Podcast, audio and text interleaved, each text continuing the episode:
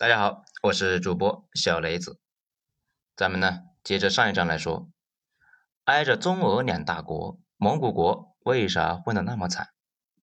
文章来自于微信公众号“九编”，作者二号头目。上面呢，咱们讲了第一点，这一次啊，咱们讲第二点，魔性的发展道路。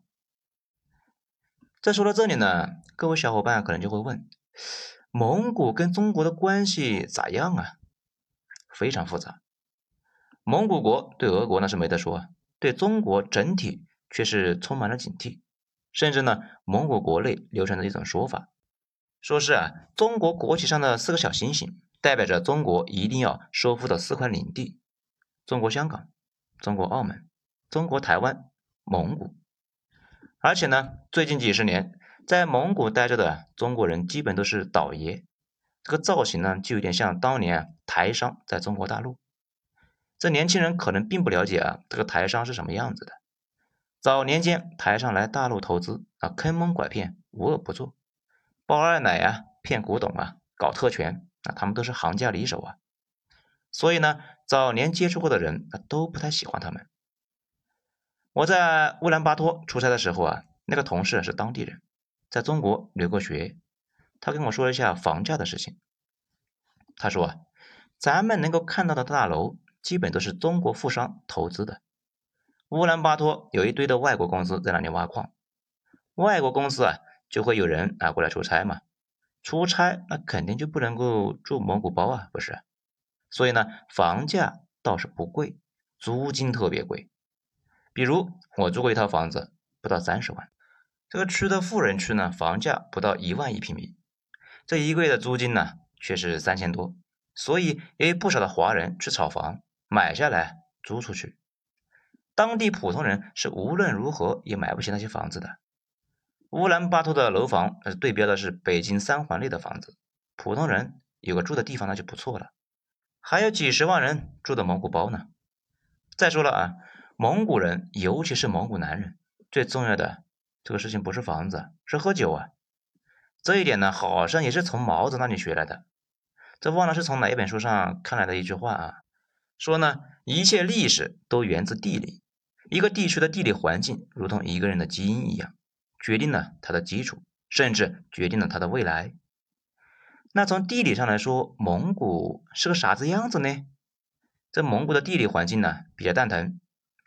在咱们呢，这评论区也放上图片。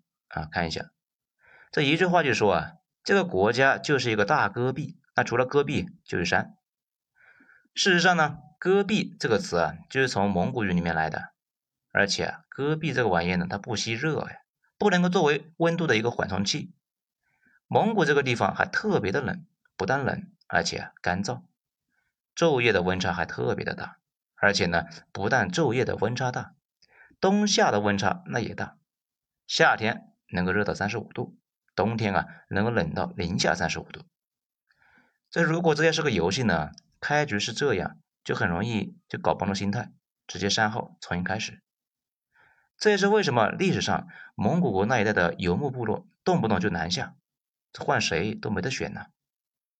地理决定开局，这么个倒霉的地方，发展的方向其实呢并不是太多。总有人说啊，以色列环境也差呀。那其实啊，以色列跟其他沙漠国的国家它完全不一样。以色列的资本非常的足，典型的资本驱动型的国家。不仅美国的富豪不断的向以色列注资，而且呢，大量的俄国富豪那也在移民以色列。因为俄国的上层富豪也是犹太人为主。现在啊，那个首富就是把财富都转移到以色列去了，其他国家发展不起来，这不就是因为没有原始资本吗？那咱们继续说蒙古，简单点呢，就是一句话，这是一个伪装成一个国家的矿业公司加畜牧场，首都乌兰巴托等于呢就是公司总部的所在地，同时也是物流的中心点，也是唯一一个正儿八经的城市。这其他所有的城市啊，都是一个大一点的采矿点，或者呢是运输节点，剩下的都是养殖区。蒙古矿产非常的丰富。但是呢，和其他矿产区那是一样，薄弱的工业加工和基础设施，造成只能够是出口矿石和很基础的加工品，这个根本就卖不上价格。再说蒙古的主要矿产是煤炭和金属，而且采矿的能力差呀，都是挖一挖这个露天矿，毕竟呢这个东西也比较容易啊，就算是露天矿，那也是一铲子一铲子挖。和中东狗大户那种打个洞就抽油卖，那不能比啊！而且呢，运输能力太弱，运输距离那又长，还都是陆运。傻大黑粗的煤和矿再拉到中国呢，竟然比巴西绕半个地球走海运拉到中国啊，这个矿产都贵。这里就有个问题啊，挖矿修路这个事谁最擅长呢？看这旁边不就杵着一个基建狂魔吗？让他过来搞一搞不就行了吗？这其他国家呢都没啥问题，但是蒙古不一样。蒙古夹在中俄中间，属于啊双方是心照不宣的缓冲区。中方并不是太想跟他走得太近，也不缺他那一点矿啊，免得俄国精神紧张。蒙古自己呢，他又不积极要求进步，对中资啊充满了警惕，他就担心中国在他们国家搞经济殖民，这一来二去啊，就成了现在那样了。蒙古现在的经济模式呢，非常的粗放。尽管蒙古的矿产丰富，但是啊，采矿的能力很弱，还限制中国大公司在那边一个规模。这个呢，就造成了一个问题是，当地开采的都是以露天矿为主，而且呢，采矿的方式特别的粗暴，对植被完全是毁灭性的破坏。蒙古呢，合法、非法的采矿点加起来超过一万个。触摸的问题。主要啊，就是畜生的数量增加的太快了。据说呢，比合理的可持续性的牲畜这个量啊，要多了一倍以上。草场的压力太大。还有呢，就是因为基础设施太差，肉类无法运输出来出口。当地饲养山羊的数量呢，增加了很多。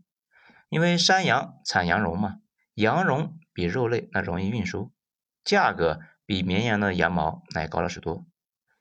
蒙古居然生产了全世界三分之一的羊绒，但是山羊的一大问题就是啃草根，对草地的破坏比绵羊那要严重的很多。植被本来就很少，现在这样呢变本加厉的破坏，可不就是天天的扬沙子吗？乌兰巴托污染特别严重，严重到啊能见度只有十米的地步。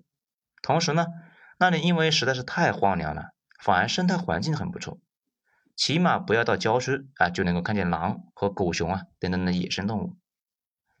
这在当地呢，还有个段子是这么说的：说一个早上，一个乌兰巴托的人去上班，在等红绿灯的时候，嘿，看见马路对面有个东西在动。这个天呢就太灰，虽然是是隔条马路，却看不清楚是啥。这个人就很紧张啊。一开始就那个东西就趴着，似乎是一头狼，吓得他呢。就赶快找了个石头来防身。过了一会儿呢，那个东西啊好像就站起来了，他估计也是一头熊啊，更害怕了，那就赶忙呢把随身的刀子给拿了出来。这个时候啊，一阵大风吹过，哟，他终于看清楚了，原来是个刚刚从地上睡醒的酒鬼。他放松了下来，长出了一口气，把包里的枪掏了出来，检查了一下子弹，然后打开了保险。这据说乌兰巴托听了这个段子啊，觉得非常逗。他们觉得最逗的地方不是沙尘暴，也不是蒙古的酒鬼啊比熊更危险，而是呢乌兰巴托的人早上竟然会去上班，因为啊他们一般都是睡到半中午才起来的。虽然蒙古就这么个情况，当地人呢对自己的情况也是颇为满意的，说话做事都很自信，这有着一种啊蜜汁般的自信的态度。现在呢，乌兰巴托的商店里面各种各样的东西，那非常的丰富。光这个酒就能够摆满整个店面的三分之一，其他各种外来的商品那是琳琅满目。虽然大多数都是中国货，剩下的呢啊是韩国货。蒙古的所有资源都被集中在了乌兰巴托。去过那里的人呢都知道，整个城市的建设接近于国内啊比较偏远一些省份的一个县城。这其实啊还是一个比较厚道的描述。国内的县城哪里会在郊区有十万个临时的房屋呢？还有个段子啊，说蒙古男女比例失调，男少女多，国家要放松一夫多妻制度。这有的女性呢就评论啊说，估计呢是现在一个老婆啊挣的钱不够丈夫喝酒了。很多人说啊，其实蒙古虽然经济一般，其实呢依靠矿产出口，外汇收入多。如果愿意好好的工作，这生活是很容易的。但是很多蒙古男人懒散惯了，天天是游手好闲，却不愿意啊去找一个正经的工作。如果结了婚，就让老婆养活自己。而且呢，这个国家非常的懒，不少人去了第一件事情是不适应早上买不到早餐，因为你起来到处找早餐的时候，蒙古人还没起床呢。很多蒙古女人啊却非常努力，读书工作都非常的上进。有的蒙古女人呢，从自己的父辈那里看透了蒙古男人这无可救药的本质，他们呢就干脆努力出国啊，一般呢去的地方呢比较多的是韩国。或者呢，找西方人结婚，这大不了啊，自己一个人过日子，甚至宁可离婚，自己带着孩子，起码呀，少养活一个酒鬼。当然呢，男鬼的生活往往呢，还有一个说法啊，叫做悠闲，这就看大家怎么理解了啊。反正呢，又穷又悠闲的生活，我是觉得不太好，也不向往。这蒙古啊，还有一个事情就是腐败问题。但是并不比其他的地方严重，而且他们那边人做事比较灵活，价格呢比较好说。砍价的时候不要因为对方代表公权力，那就有畏惧。这曾经有个老哥啊办事情，对方开价两千，这位老哥直接砍到五十成交。当地人那遇到中国人办事呢，大多开价是二百，也不知道是怎么搞的啊，至于真的给多少，看你的本事。按照他们那里的说法呢，蒙古就分成 UB 和非 UB。这 UB 呢，就是乌兰巴托。，UB 是混乱而且危险的地方，非幽逼那除了那些巨大的一个矿场，其他地方都是宁静安宁的。整个国家的大多数地方还没有人类踏足过，也没有修过路。这里啊，唯一的危险是来自于野生动物。人们呢，在牧场上按照千百年来的方式来生活，养殖牲畜，生活像太阳起落一般的规律。如果再加一层的想象的滤镜，很多人呢以为蒙古牧民的生活非常的惬意，风吹草低见牛羊啊。其实呢，真正的蒙古牧民的生活并不好。大家觉得好，是想象中在森林草原那种地方啊，有市中心的生活，得有自来水、外卖。便利店、新鲜的果菜和肉类，还得有电、WiFi、冰箱、洗衣机、抽水马桶。在真实的原生态里面呢，没有 WiFi，没有自来水，用旱厕，也不一定呢有卫生纸，床单那是一个月洗一次，这大部分人呢连一个礼拜都挺不过去。所以说，在蒙古国，城市如磁石一样吸引着年轻人，人口不断的向首都聚集。这种事情呢，在全世界那都发生着。蒙古的城市化率呢是不断增高的，而且他们的年轻人如果可以，一定要去首都。首都这个年轻人呢，尤其是男人，如果有可能呢，一定要出国。所以，蒙古的年轻人的男女比例竟然高达一比三，这也是为什么蒙古政府就想着放开一夫多妻。这看了前面的内容呢。小伙伴们，要是遇到一个再和你说啊，蒙古回归中国，你就应该知道这个可能性啊确实不大。经过了一百多年的俄国殖民，原本呢我是不想用这个词的，但是实际情况如此啊。不论是沙俄还是苏联，对于蒙古都是一种完全的殖民者。苏联时期，蒙古的最高权力自然是在莫斯科，本地执行权在苏联派驻的一个代表所里边。蒙古族的上层干部，那都是苏联人的代理人。如果去莫斯科留学，能够想办法找个俄国的上层的岳父，回国以后二十几岁就可以进入高层了。那些年里呢，苏联和中国交恶，当时啊，两方军事上对峙那么久，中蒙的交流那几乎是断绝，而且蒙古一直是有意无意的在灌输对中国的警惕观念。这些年呢，做买卖啊多了往来。但是蒙古的人口经济不过是国内的一个县的规模，又不太欢迎中国的企业进去挖矿，那交通呢也不太方便，几乎呢只有乌拉巴托到二连浩特这么一条路，大多数啊还都是蒙古人啊过来这边进货回去卖。据说啊，如果想要知道蒙古最近的经济怎么样，只要呢蹲在二连浩特那里啊数嘎斯六九堵了多长，那就知道了。这里呢，嘎斯六九其实是一种老式的越野车啊，皮实耐用，还特别能装，非常适合用来拿来进货嘛。更离谱的是，蒙古的铁路是按照俄国的标准修的，和国内的铁路这个轨距啊不一样。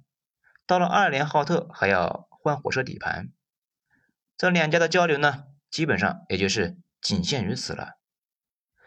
这最后呢，讲了这么多，大家基本都明白了吧？虽然是夹在中俄中间，并且拥有巨大的资源量，但是呢，蒙古国并没有从这两个邻居这里啊得到多少好处。